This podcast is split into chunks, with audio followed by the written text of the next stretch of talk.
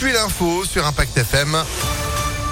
C'est avec Sandrine Ollier, bonjour. Bonjour Phil, bonjour à tous. À la une, Elisabeth Borne nommée première ministre. C'est seulement la deuxième femme à Matignon sous la Ve République après Edith Cresson il y a 30 ans. Son portrait avec vous, Léa Grillet. À 61 ans, Elisabeth Borne a une grande expérience en politique, une formation d'ingénieur en poche. Elle a passé le plus clair de sa carrière dans la fonction publique. Préfète, conseillère dans les cabinets ministériels sous François Mitterrand, conseillère à Matignon sous Lionel Jospin ou encore directrice de cabinet de Ségolène Royal au ministère de l'écologie. Socialiste, elle intègre le gouvernement d'Emmanuel Macron en mai 2017, d'abord au ministère des Transports, puis à celui de l'écologie et enfin du travail.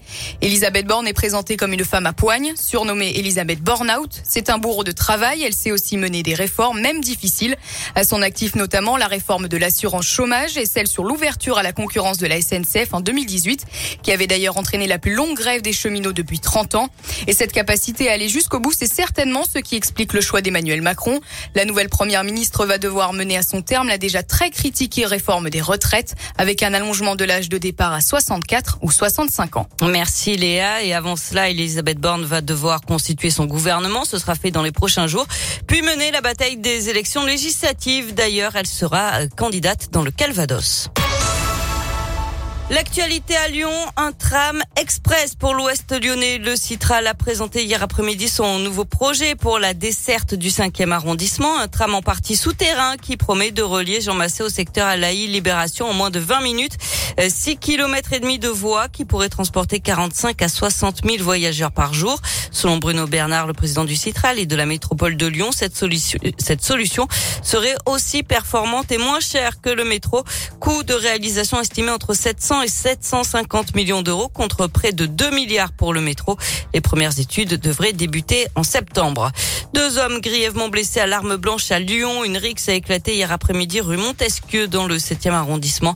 Les victimes ont été prises en charge par les pompiers et transportées à l'hôpital en urgence absolue. Et puis une disparition inquiétante à Grézieux dans l'ouest lyonnais. Une russe qui n'a plus donné signe de vie depuis dimanche. Elle a été vue chez des amis la dernière fois. Elle habite chez sa fille à Caluire. Elle ne parle pas français et ne peut pas s'orienter toute seule. Elle est atteinte de la maladie d'Alzheimer. D'après le progrès, n'a pas de papier ni de téléphone avec elle. Une brigade cynophile a été mobilisée.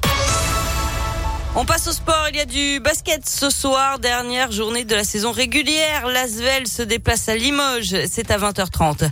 Et puis du tennis. Fin de l'aventure déjà pour Tsonga, Simon et Pouille. Gaël, mon fils, lui, a jeté l'éponge pour le tournoi lyonnais et pour Roland Garros. Il est blessé au talon. Il va devoir se faire opérer.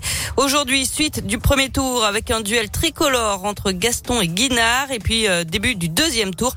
Hugo Humbert jouera l'Australien Alex Deminor, 21e joueur mondial. Eh ben, c'est noté. Merci beaucoup Sandrine. On retrouve euh, tout cela et bien plus encore impactfm.fr.